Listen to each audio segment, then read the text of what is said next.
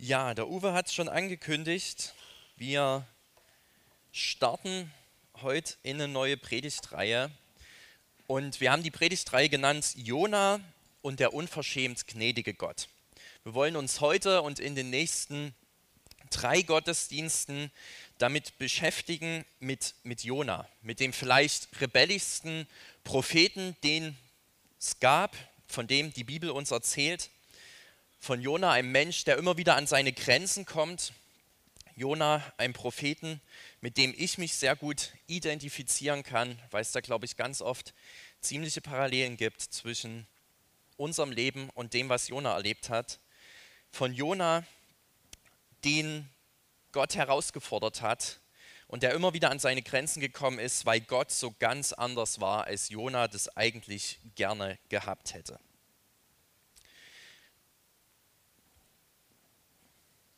Und ich starte mal direkt in den Bibeltext. Wenn du mitlesen willst, kannst du das gerne machen. Jona Kapitel 1. Da steht, das Wort Jabes kam zu Jona ben Amittai. Los, geh nach Ninive, der großen Stadt, und ruf mein Urteil gegen sie aus, denn ihre Bosheit ist vor mich gekommen. Die Geschichte, die das Buch Jona erzählt, die beginnt damit, dass, wie es hier in dem Text heißt, das Wort Gottes zu Jona kam. Gott spricht zu einem seiner Propheten und er beauftragt ihn damit, zu einer größeren Gruppe Menschen zu gehen und ihnen etwas weiterzugeben, was er selbst von Gott gehört hat.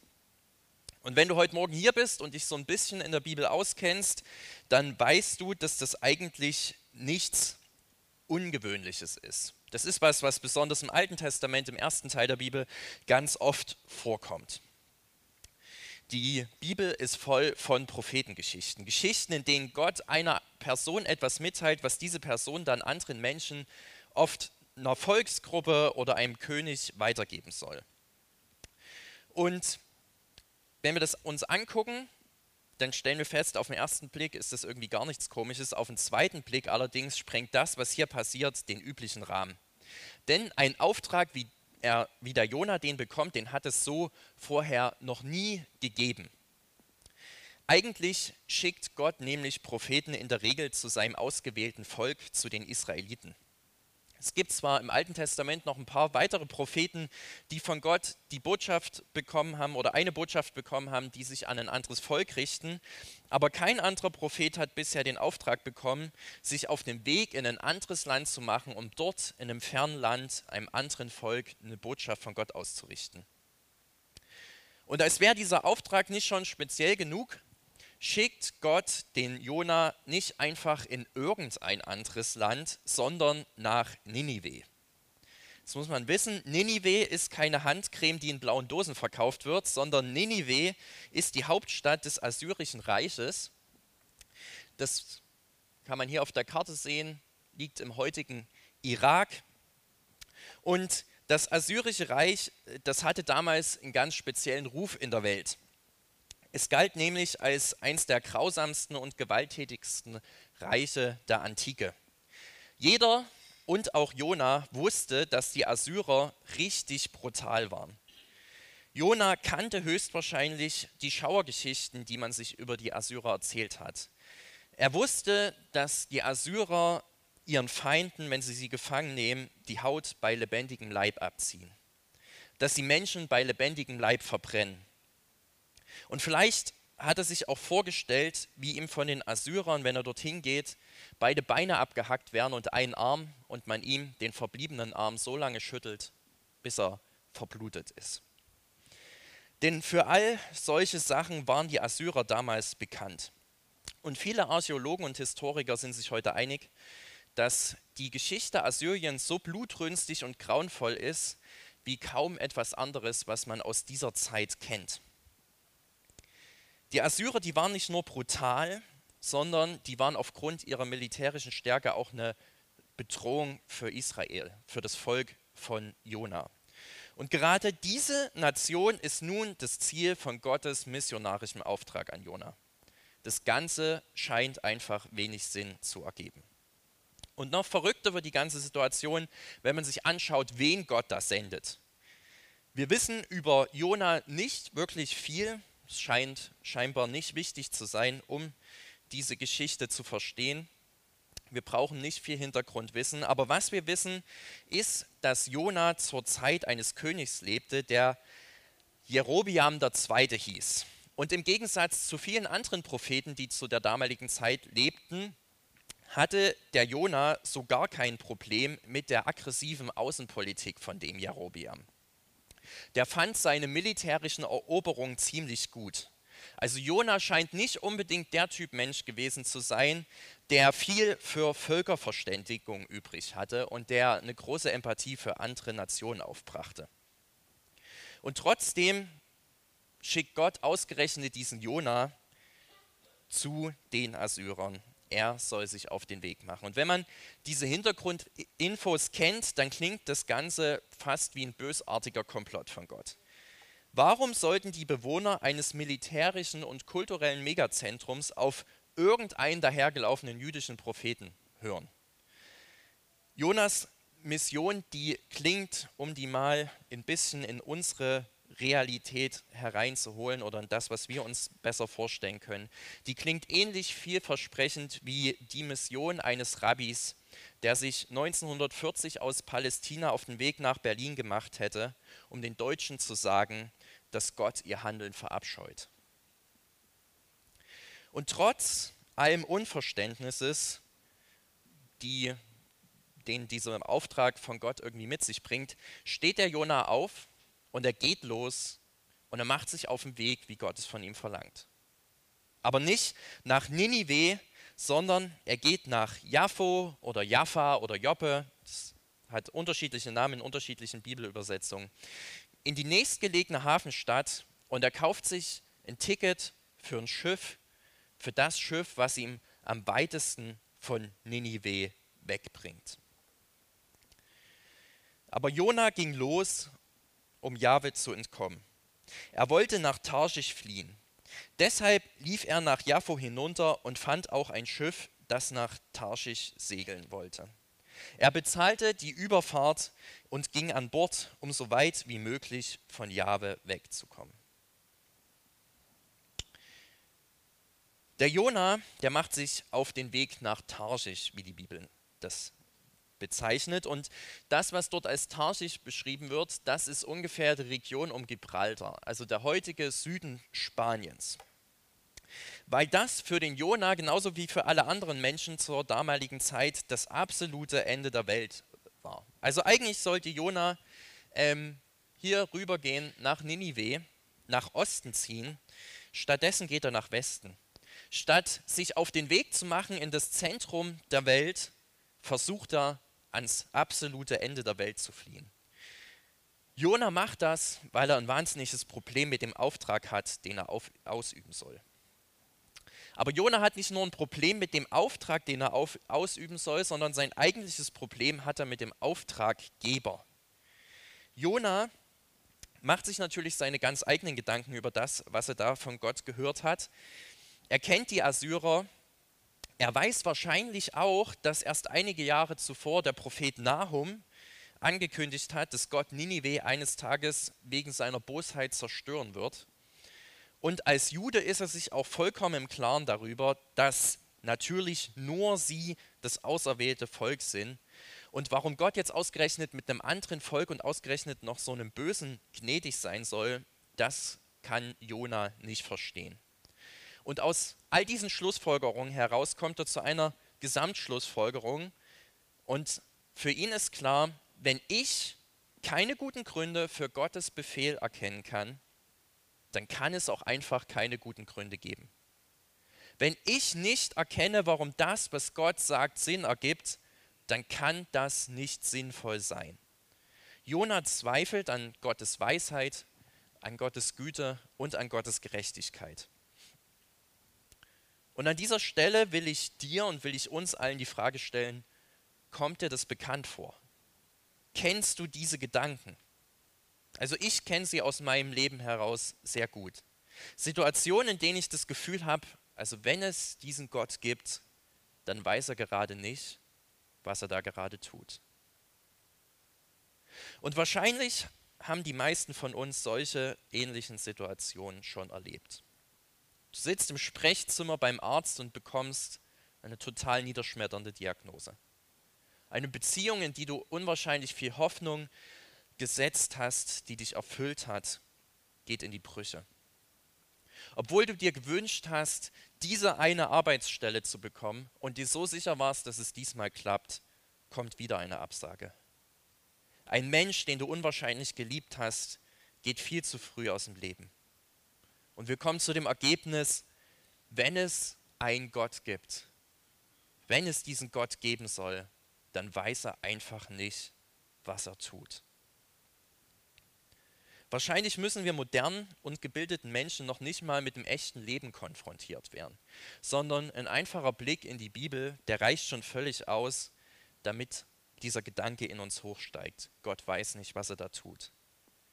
Dieses Gebot, das kann Gott doch nie im Leben so gemeint haben. Gott hat wirklich für Sexualität den Rahmen der Ehe geschaffen, also dafür kann er doch keinen guten Grund haben. Gott vertraut Männern und Frauen unterschiedliche Aufgaben an. Äh, was will er sich denn dabei gedacht haben? Ich soll meine Feinde lieben, ich soll für die, die mich verfluchen, in Segen sein. Also ganz ehrlich, da kennt Gott meine Feinde nicht wirklich. Und in solchen Situationen, da müssen wir uns entscheiden, weiß der souveräne Schöpfer des Universums, was am besten für uns ist, oder wissen wir das als begrenzte Geschöpfe? Wenn wir auf unser eigenes menschliches Herz hören, dann kommen wir ziemlich schnell zum Ergebnis, dass wir es natürlich am besten wissen. Weil wir Menschen oft bezweifeln, dass Gott gut ist und dass er es gut mit uns meint. Wenn wir keine Gründe für das sehen können, was Gott sagt oder was er tut, dann gehen wir davon aus, dass es auch keine Gründe dafür gibt. Das ist ein, ein Schema oder ein Verhaltensmuster, was sich schon ziemlich am Anfang der Bibel abzeichnet.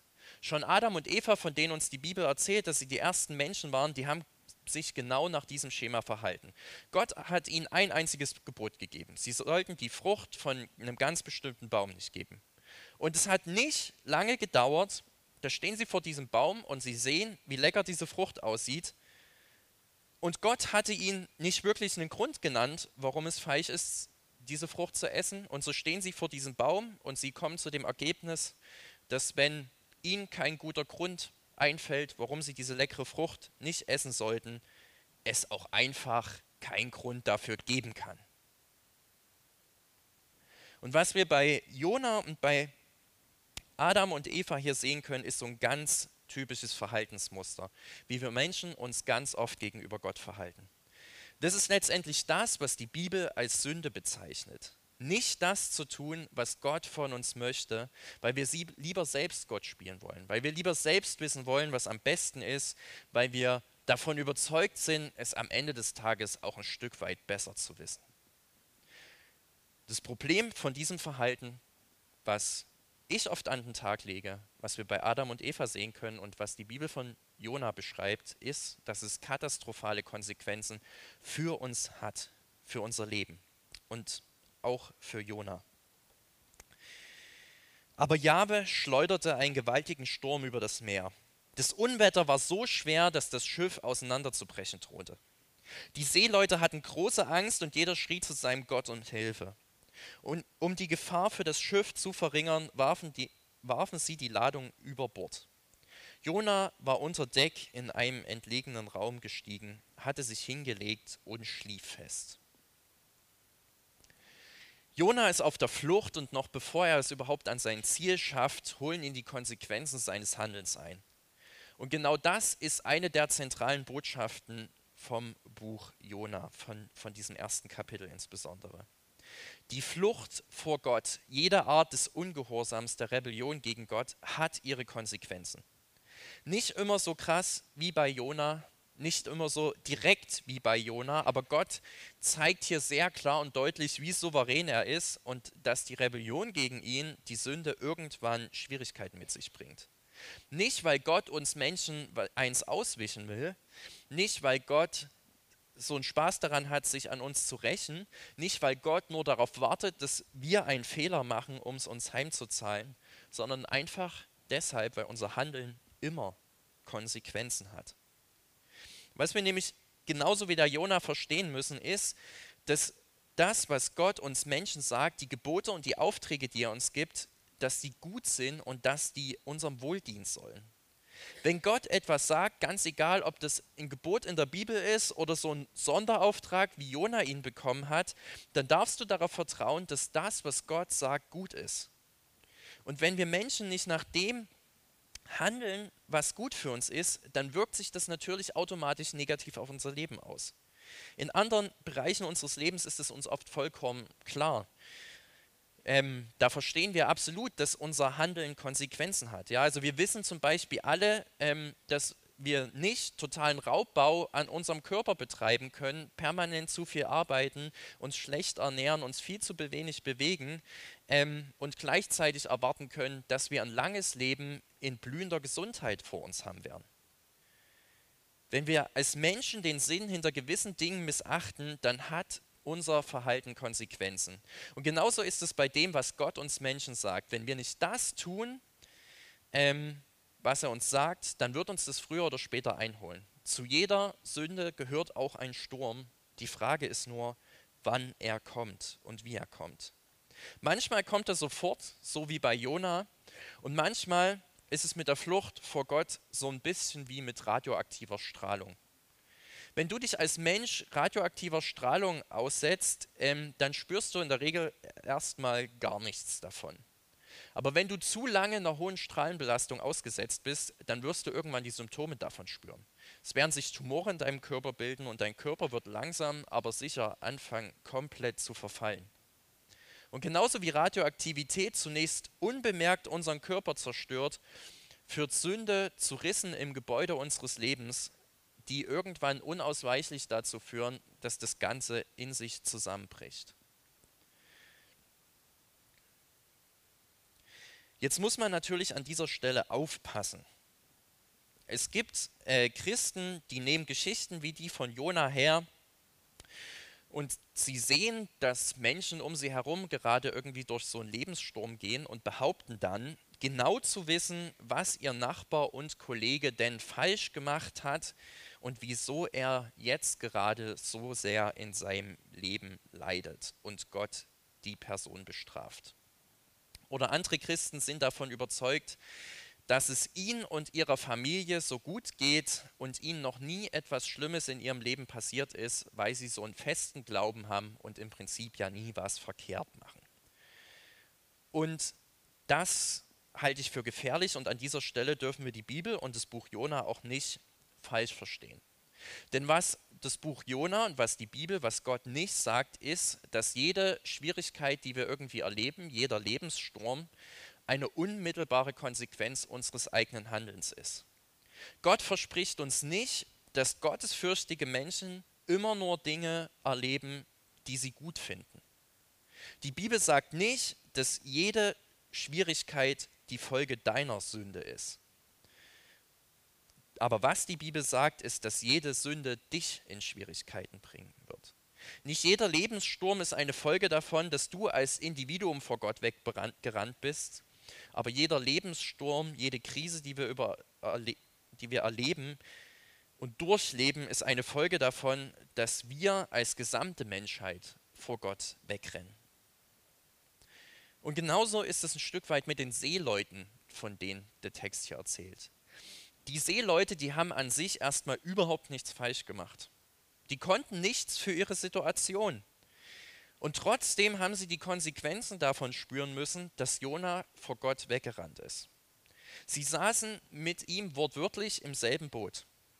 Und genauso sitzen wir als Menschen hier auf diesem Planeten im selben Boot und wir erleben Stürme, für die wir selber gar nichts können, die aber die Konsequenz einer Welt sind, in der sich die Menschheit von Gott abgewandt hat.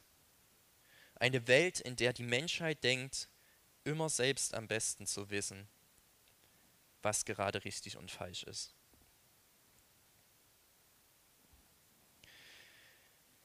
Der Kapitän kam zu ihm herunter und sagte, wie, du schläfst? Steh auf und ruf deinen Gott an. Vielleicht besinnt sich dieser Gott auf uns, dass wir nicht umkommen. Dann sagten sie zueinander, kommt, lasst uns Lose werfen, damit wir herausbekommen, wer an diesem Unglück schuld ist. Sie taten es und das Los fiel auf Jona. Da fragten sie ihn, sag uns, warum sind wir in, dieser, in diese Gefahr geraten? Was treibst du eigentlich für Geschäfte? Wo kommst du her? Aus welchem Land? Zu welchem Volk gehörst du? Jona erwiderte, ich bin ein Hebräer und fürchte Jahwe, den Gott des Himmels, der Land und Meer geschaffen hat. Da bekamen die Männer große Angst und sagten zu ihm, wie konntest du das nur tun? Er hatte ihnen nämlich erzählt, dass er vor Jahwe auf der Flucht war. Und was sollen wir mit dir machen, damit das Meer uns in Ruhe lässt? fragten sie ihn. Inzwischen war es noch stürmischer geworden. Jonas sagte, werft mich ins Meer, dann wird es euch in Ruhe lassen. Ich weiß, dass dieser Sturm nur meinetwegen über euch gekommen ist. Die Männer ruderten mit aller Kraft, um das Land zu erreichen, aber sie schafften es nicht, weil das Meer immer heftiger gegen sie anstürmte. Da riefen sie Jahwe an und sagten, ach Jahwe, lass uns doch nicht umkommen wegen dieses Mannes und rechne uns seinen Tod nicht als Blutschuld an, denn du, Jahwe, hast getan, was du wolltest. Dann packten sie Jona und warfen sie ihn über Bord. Sofort wurde das Meer ruhig. Da bekamen die Männer große Angst vor Jahwe. Sie brachten ihm ein Schlachtopfer und legten Gelübde ab. Den Seeleuten, denen wird hier ziemlich schnell klar, dass es sich bei der ganzen Aktion, bei diesem Sturm nicht um ein gewöhnliches Wetterphänomen handelt, sondern dass da irgendwie mehr dahinter stehen muss. Dieser übernatürliche Sturm kann in ihren Augen nur von einem Gott geschickt worden sein. Irgendjemand muss die Verantwortung für diesen Sturm tragen. Und um herauszufinden, wer das war, machen sie etwas, was nicht ungewöhnlich für die Antike ist.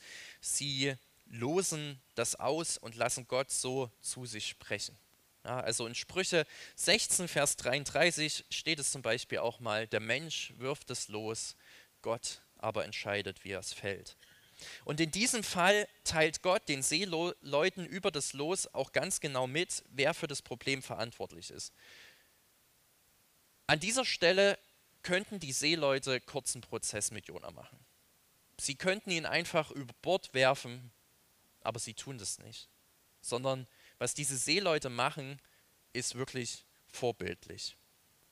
Anstatt Jona sofort über Bord zu werfen, stellen sie Jona mit ihrem Verhalten in den Schatten. Sie hören sich an, was er zu sagen hat, und selbst als Jona sie auffordert, ihn über Bord zu werfen, versuchen sie noch, das zu vermeiden. Im Gegensatz zu den nichtgläubigen Seeleuten scheint der gottesfürchtige Prophet allerdings nicht viel übrig zu haben für das Wohl seiner Mitmenschen. Es scheint ihn nicht wirklich zu interessieren. Und das, obwohl er genau weiß, dass er für diesen Sturm verantwortlich ist. Als die verursachten Probleme immer größer werden, legt er sich einfach hin und schläft. Jona hat die Flucht vor Gott ergriffen und er will sich irgendwie scheinbar immer noch nicht für ungläubige Menschen einsetzen und handelt wieder nach dem gleichen Schema. Er rennt vor Gott weg, als, das, als er das Schiff betritt, und er entscheidet sich erneut wegzurennen, als er sich schlafen legt. Jona nutzt die Möglichkeit, die Gott ihm gegeben hat, nicht. Jona nutzt seinen engen Draht, den er zu Gott hat, nicht. Er nutzt all das, was ihm zur Verfügung steht, nicht, um das Leid seiner Mitmenschen zu lindern. Er sagt ihnen weder, wie sie zu Gott kommen können, der den Sturm beenden kann, noch bittet er Gott selbst um Hilfe. Sein privater Glaube hat hier überhaupt keine Auswirkung auf das Wohl der Allgemeinheit und der Menschen um ihn herum. Und das ist eine weitere bittere Wahrheit, die daraus folgt, wenn gläubige Menschen vor Gott wegrennen, diese Welt wird nicht sehen, wie unser Gott ist, wenn wir als Christen nicht so leben, wie Gott uns das geboten hat. Diese Welt wird nicht sehen, wie Gott ist, wenn wir nicht so leben, wie Gott sich das von uns wünscht. Jesus sagt es auch mal in der Bergpredigt in Matthäus 5, Vers 16, dass die Menschen unsere guten Taten sehen sollen und dadurch erkennen sollen, wie Gott ist. Jona kannte diese Worte noch nicht und er hat sich auch völlig konträr verhalten. Aber du kennst diese Worte spätestens jetzt. Und deshalb meine Frage an dich, wo steckt dein innerer Jona? Wo nimmst du nicht Gott, wo nimmst du Gott nicht ernst? Wo fällt es dir immer wieder schwer, auf Gott zu hören?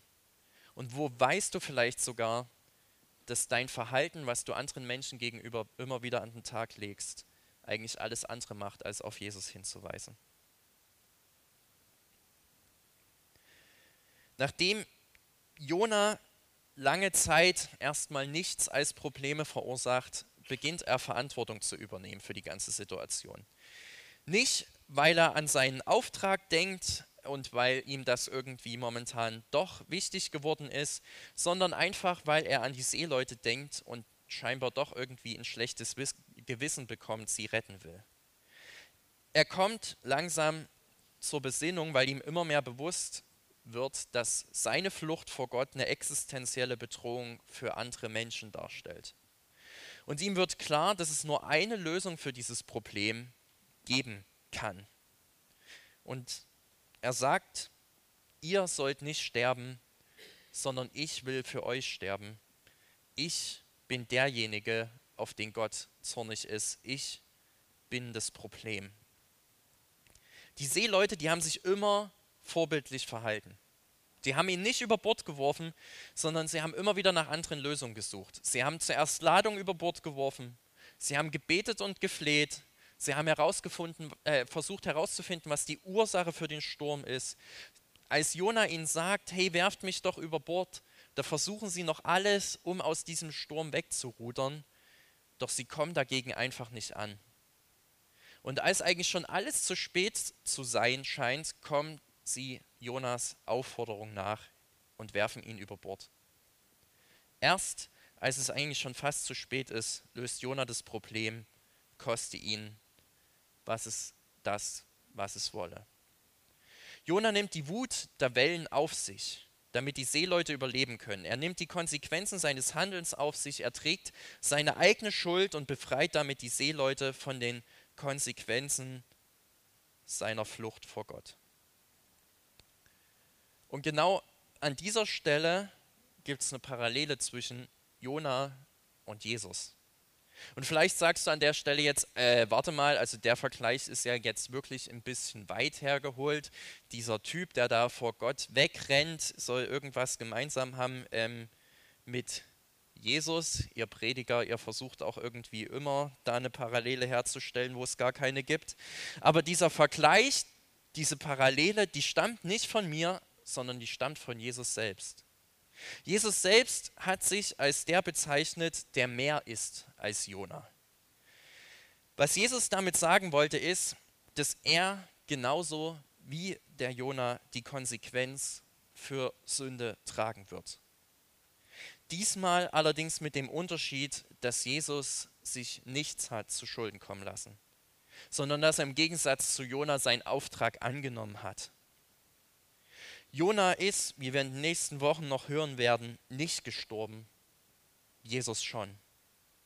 Jona ist nicht Jesus Christus, aber Jona ist einer von vielen biblischen Charakteren, die auf Jesus hinweisen.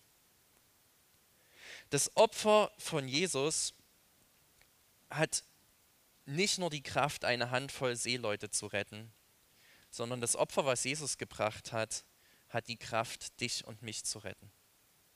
Ich habe gesagt, das Weglaufen vor Gott, äh, Gott ignorieren, sein eigener Gott sein zu wollen, dass die Bibel das Sünde nennt. Und die Bibel sagt auch ziemlich klar, dass die Konsequenz vor diesem Weglaufen vor Gott von Sünde der Tod ist. Die Konsequenz ist, dass unser irdisches Leben hier auf der Erde begrenzt ist und wir nicht nur körperlich, sondern wie die Bibel das nennt, auch geistlich tot sind. Und was Jesus macht, ist, er trägt diese Konsequenz. Nicht, weil er wie der Jona verantwortlich ist für das, was dort passiert ist, sondern weil Jesus dich liebt. Und weil diese Liebe Sehnsucht nach dir hat, auch wenn du immer wieder wegläufst. Wahre Liebe erfüllt das Bedürfnis des Geliebten, egal was es kostet. Und das hat Jesus am Kreuz vorgemacht. Er hat alles für dich gegeben, er ist für dich gestorben.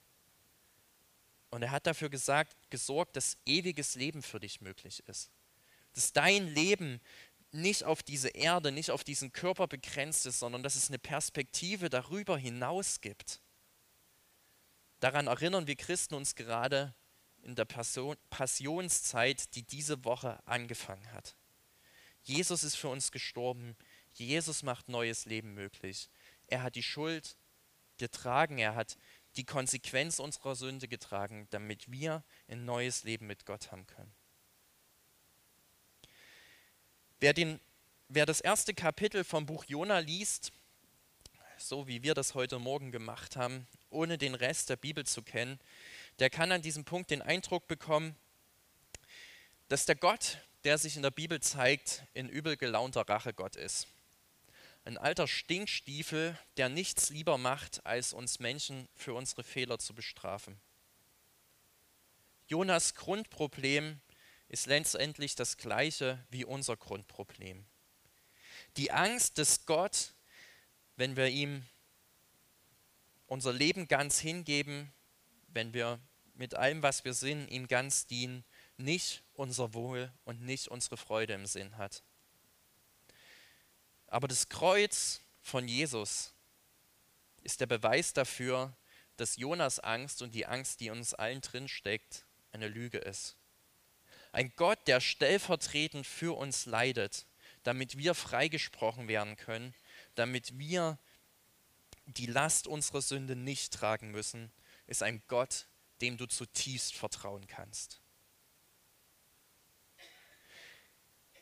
Die heidnischen Seeleute, die alle irgendwelche anderen Götter anbeten, die sind beeindruckt, als sich das Meer beruhigt. Und sie werden von einer Furcht von Gott gepackt, die noch stärker ist, als ihre Angst zu ertrinken. Sie wenden sich Gott zu, sie kehren um. Sie werden durch diese Sturmstillung zu einem echten Glauben an Gott geführt obwohl sie für den Sturm gar nicht verantwortlich waren. Wenn Stürme in unser Leben kommen, egal ob wir was dafür können oder nicht, ähm, dann haben wir als Christen, und wenn du Christ bist, dann hast du diese Verheißung, dass Gott Stürme zu deinem persönlichen Besten benutzen will. Das bedeutet nicht, dass immer alles schön ist und dass jede Situation toll ist. Es bedeutet nicht, dass du mit deinem Leben nicht auch manchmal überfordert sein darfst und dass Dinge passieren können, die du einfach nicht verstehst und auf die du vielleicht bis zum Ende deines Lebens keine Antwort finden wirst. Die Bibel sagt nicht, dass jede Schwierigkeit eine Folge unserer Sünde ist, sehr wohl aber, dass du als Mensch die Möglichkeit hast, dass jede Schwierigkeit dazu beitragen kann, die Macht der Sünde über dein Herz ein Stück weit zu verringern.